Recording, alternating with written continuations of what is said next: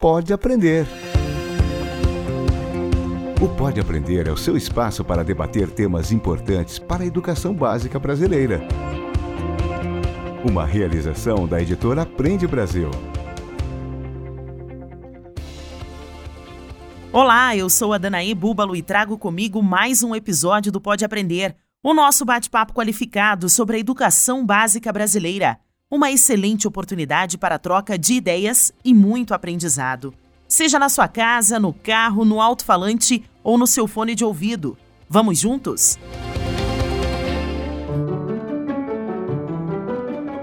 Desde que a criança começa a ter contato com esse dinheiro, a gente já pode trabalhar. Tanto que a própria BNCC, né, a Base Nacional Comum Curricular, ela faz menção ao sistema monetário brasileiro desde o primeiro ano mas ainda na educação infantil, a gente consegue falar um pouquinho sobre ou conversar um pouquinho sobre. E muitas vezes as pessoas não percebem que a gente está falando de educação financeira. Por exemplo, discutir o uso do dinheiro para investimento em lazer, ou pouco uso, ou quase não uso. Isso também é educação financeira. Livro aberto. O número de endividados está em uma crescente no Brasil e o número de inadimplentes passou dos 63 milhões, segundo os dados do Serasa do início de 2022. Apesar da alta ser consequência do aumento do desemprego e da crise financeira causados pela pandemia, ela mostra também que o país tem dificuldade em lidar com a cultura financeira. Um tema que ainda é pouco discutido nas escolas e nos lares brasileiros. A educação financeira tem grande importância na formação de cidadãos, mais conscientes em relação ao próprio dinheiro. Não é à toa que faz parte das novas diretrizes da Base Nacional Comum Curricular. De acordo com especialistas, a educação financeira beneficia as famílias dos alunos que entram em contato com o assunto, mas principalmente tem um papel fundamental para mudar a consciência financeira e a saúde financeira dessas famílias no futuro. Pega a caneta.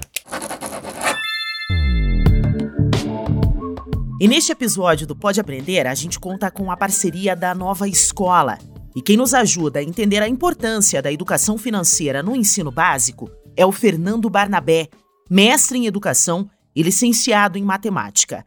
Ele é formador de professores, autor e editor de materiais didáticos do ensino fundamental e também do ensino médio integrante do time de autores e de formadores da nova escola, onde também é assessor pedagógico dos planos de aula sobre educação financeira.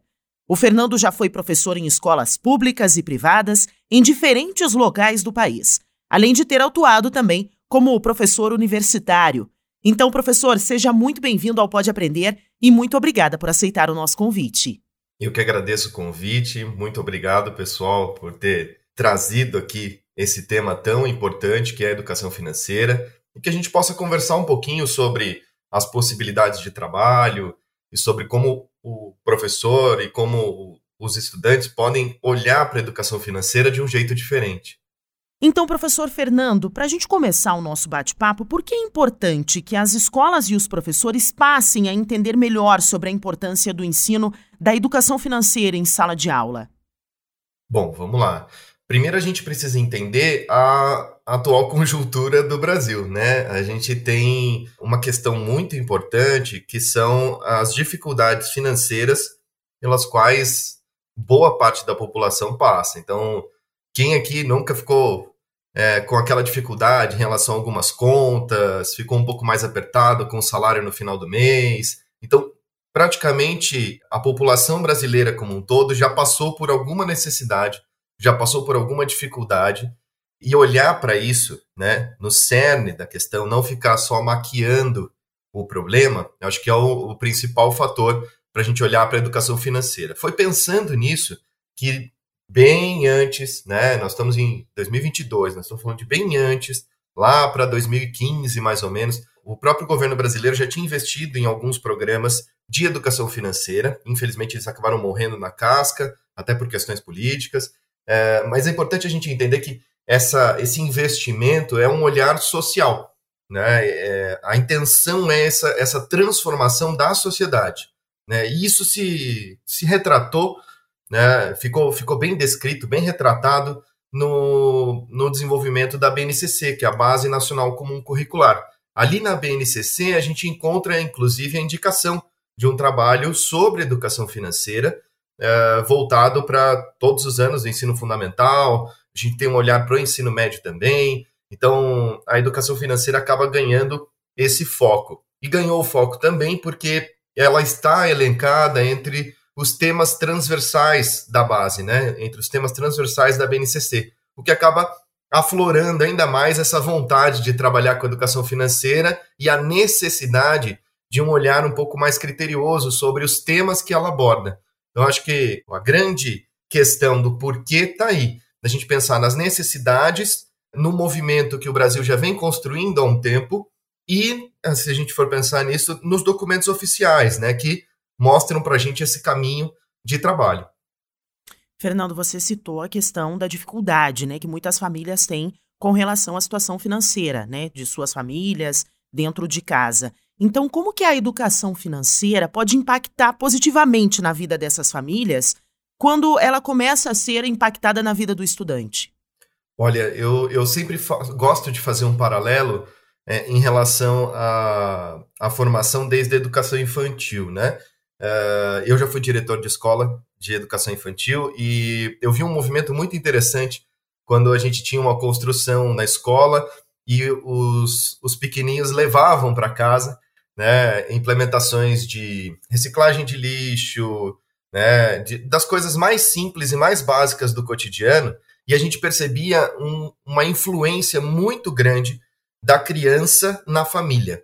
Então, esse movimento da, da criança dentro da família como agente transformador, eu acho que é um, é um ponto chave para a gente olhar a educação financeira. Então, a influência dessas crianças que levam essas ideias para dentro das suas casas, para poder refletir um pouco mais sobre a situação financeira, para entender é, como que isso poderia ser discutido, eu acho que é um caminho bem interessante. Outro ponto que tem uma influência positiva e uma necessidade né, é o fato da, dessa informação sobre educação financeira chegar por uma via confiável. E por que, que eu estou falando de uma via confiável? É, a gente está falando da escola como uma formação de um cidadão, com a necessidade da gente pensar as nossas ações, de agir de maneira autônoma, é, de maneira crítica. Né? Então, esse olhar vindo da escola, na formação desse indivíduo desde muito cedo, né? e essa, essa informação chegando para transformar essa família, eu acho que é um, é um ponto muito forte para a gente poder ter uma, uma boa influência né, nessa, nessas famílias que têm essas necessidades financeiras que nós falamos aqui, que às vezes, né, inclusive, ficam um pouco mais de dificuldade né, nesse acesso, porque estão tão preocupadas em trabalhar, trabalhar, trabalhar, trabalhar, e não conseguem muitas vezes parar para observar que ali tem um escape de dinheiro, que não conseguiu organizar suas finanças. Então, é, esse outro olhar eu acho que é essencial. Então, tem um impacto muito positivo mesmo essa implementação da educação financeira nas famílias. Você falou que nós podemos começar a iniciar a educação financeira já muito cedo, muito pequenininho, né? Mas existe uma idade específica ou, por exemplo, eu não consigo ensinar ou o meu aluno não teve acesso à educação financeira desde pequeno, né? A gente já tem um adolescente ali em formação. É possível ainda trabalhar com esse adolescente, com esse aluno e mostrar para ele as questões da importância do dinheiro, da importância de se cuidar de bens e valores? Claro, claro. Dá para a gente fazer isso em qualquer idade. Né? Desde que a criança comece a ter consciência do dinheiro, então a gente já começa a, a discutir um pouco mais sobre isso. Como o dinheiro faz parte da vida social, facilita esse processo. Né? Então, por exemplo, quando a gente desenhou os planos de aula da nova escola sobre educação financeira, nós desenhamos os planos sobre três eixos: dinheiro, consumo e planejamento. Uh, o primeiro deles é dinheiro. Então, desde que a criança começa a ter contato com esse dinheiro, a gente já pode trabalhar. Tanto que a própria BNCC, né, a Base Nacional Comum Curricular, ela faz menção ao sistema monetário brasileiro desde o primeiro ano. Então, a gente já começa a ter esse trabalho no primeiro ano. Mas ainda na educação infantil, a gente consegue falar um pouquinho sobre ou conversar um pouquinho sobre. É, nós temos aqui em casa dois na educação infantil, né? A, Liz e o Rodrigo. E a gente conversa sobre dinheiro, sobre como guardar o dinheiro, o quanto vale aquele brinquedo que eles querem, qual é esse valor. Então, é, desde que eles comecem a ter contato com o dinheiro, a gente já pode trabalhar. E aí não importa se teve esse contato precoce ou não, em qualquer momento de vida, a gente pode retomar o assunto da educação financeira para poder conversar. Então, agora vou puxar um pouquinho para as questões práticas, né? Você tem alguma atividade de educação financeira que podem ser aplicadas em sala de aula? Olha, como a gente falou, isso muda muito pela idade, né? Então eu tenho que ter um, um cuidado de abordagem. Que eu acho que a grande questão é essa: a gente saber diferenciar as atividades de acordo com a idade que eu vou propor. Com os menores, principalmente nos anos iniciais do ensino fundamental, a gente pode discutir sobre a história da moeda, né? Então, trazer, por exemplo, uma coleção de moedas antigas e começar a conversar com eles sobre essas moedas e como que elas transformaram, né, a vida do brasileiro ao longo do tempo, por que, que elas foram trocadas, né? Começar a discutir um pouquinho sobre isso. Ou ainda, é, como que se cria uma moeda, né? Onde ela é feita, qual é o papel da, da casa da moeda dentro desse processo. Dá para a gente discutir outras referências de educação financeira que fogem um pouquinho disso. E muitas vezes as pessoas não percebem que a gente está falando de educação financeira. Por exemplo, discutir o uso do dinheiro para investimento em lazer ou pouco uso, ou quase não uso. Isso também é educação financeira. Né? Então, eu pensar em atividades de lazer que não, não necessitariam de um investimento financeiro. Então, colocar as crianças para pesquisar sobre isso ou para promover momentos como esse são situações bem importantes, são atividades bem importantes para o desenvolvimento, principalmente dos pequenos. Quando nós falamos dos alunos, né, um pouco maiores, esses estudantes eles têm uma, uma questão muito peculiar, que é a compreensão de outras ferramentas. Então, por exemplo, a própria base fala lá no nono ano um pouco sobre o uso de planilhas eletrônicas. Por que não é, implementar propostas de atividade para organização de gastos de uma residência, para a gente poder traçar uma planilha de gastos da residência e organizar o quanto entra de dinheiro na casa, o quanto foi gasto com a conta disso, a conta daquilo, não ter essa consciência, né? Outra, é análise de contas de consumo, o consumo de água, o consumo de energia elétrica, pegar uma conta da região, né? Então, das diferentes regiões do Brasil, por exemplo, é, de acordo com a sua operadora de energia elétrica, você parar, pegar uma conta e analisar essa conta. Quais são as características dela? Por que, que a gente economiza quando a gente faz assim a gente faz assado? Então, essa análise dessas contas ajuda também uh, o estudante a dar significado nas suas ações, as suas ações, né? Ele começa a entender que, opa, a minha ação pequenininha, ela gera um impacto grande ao final do mês e isso vai ter uma influência nas finanças da minha família, vai ter uma influência inclusive nas minhas finanças, porque eu vivo do que entra de dinheiro aqui em casa. Então é importante eu ter essa consciência, né? E importante também a gente fazer essa ponte, né, entre a, a casa e a escola. Os pais também incentivarem aos filhos a entender sobre a questão do dinheiro, a questão financeira dentro de casa e linkar, de certa forma, que o aprendizado que ele tem dentro da sala de aula levar para casa e para a família, né, professor? Perfeito, perfeito. Essa ponte é uma das mais importantes. Inclusive, porque um dos grandes tabus da educação financeira entram nessa discussão de não, não vamos falar de dinheiro, esse assunto aqui não, não, não pode ser falado, né? Boa parte das famílias acaba deixando isso como um tabu. E aí os, as crianças vão, vão para a escola e esses estudantes acabam entrando em contato com dinheiro e não têm a maturidade para poder lidar com ele. E muitas vezes acabam metendo o pé pelas mãos, né? é, acabam se enfiando em, em, dívidas astronômicas, dívida de cartão de crédito, empréstimos que não deveriam ter sido feitos ou nem precisariam ter sido feitos. É, a gente vê pelo volume de bancos de empréstimos que o Brasil teve, né, uma crescente nas últimas décadas. Então, é importante a gente perceber isso, que esse diálogo com a família ele precisa ser intensificado. Né, e o movimento de educação financeira, né, nas escolas, ele privilegia isso Porque todas as análises que são feitas, as reflexões, da mínima, né? Da gente pensar em guardar um dinheirinho para comprar um brinquedo no final do mês, por mínimo que seja cinco reais, é, 10 reais, ou a gente entender por que, que a economia da América Latina tem uma influência no preço do arroz que vai chegar na minha casa, essas ações elas transformam a família, elas não transformam só o estudante. Então essa, esse diálogo precisa ser intenso e constante, né? Para se inspirar. Para ajudar os professores interessados na aplicação da educação financeira em sala de aula, conheça agora um projeto da Nova Escola, realizado em parceria com o Instituto XP. Oi, aqui é o Flávio. Faço parte do time de marketing da Nova Escola e temos uma super novidade para vocês. A nova escola e o Instituto XP se uniram com o objetivo de levar a educação financeira de maneira prática para dentro das escolas. Assim nasceu o Educação Financeira Transforma, uma parceria que pretende transformar professores em multiplicadores de conhecimento sobre educação financeira. A iniciativa oferece vários conteúdos, como cursos, reportagens e plano de aula. Ah, e tudo gratuito, hein? Quer saber de um spoiler?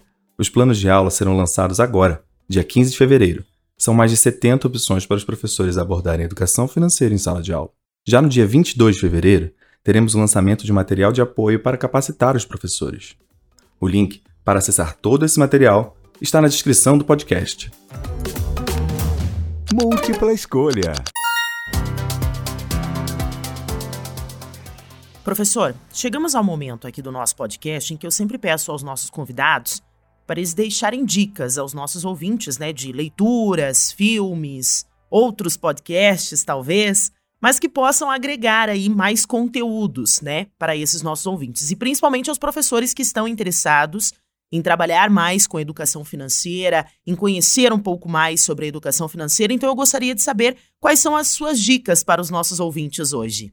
Bom, vamos lá. A gente tem alguns canais que são canais interessantes, né? Que eu acho que vale a pena a gente refletir um pouquinho sobre eles. Canais na internet existem vários, né? Não dá para a gente restringir alguns deles. Eu gosto muito do canal da Nath Finanças, que eu acho que ela, em três anos de canal, ela conseguiu sintetizar muitas das ideias é, pé no chão mesmo. Ele não faz parte de um canal de educação financeira voltado para a escola, mas de consciência financeira para as famílias, que eu acho que é um, é um ponto bem importante. Então, para quem gosta de YouTube, a gente tem a possibilidade de trabalhar com o canal. Ela tem um podcast também no Spotify, mas não, não tem tantos vídeos quanto a gente tem no canal do YouTube. Só para falar, esse podcast é o Boletos Pagos, né? Então, para quem quiser fazer esse acesso, a gente tem um material que vem desde, como eu falei, desde o começo dessa educação financeira, que é o material da Estratégia Nacional de Educação Financeira, que ainda está disponível na internet.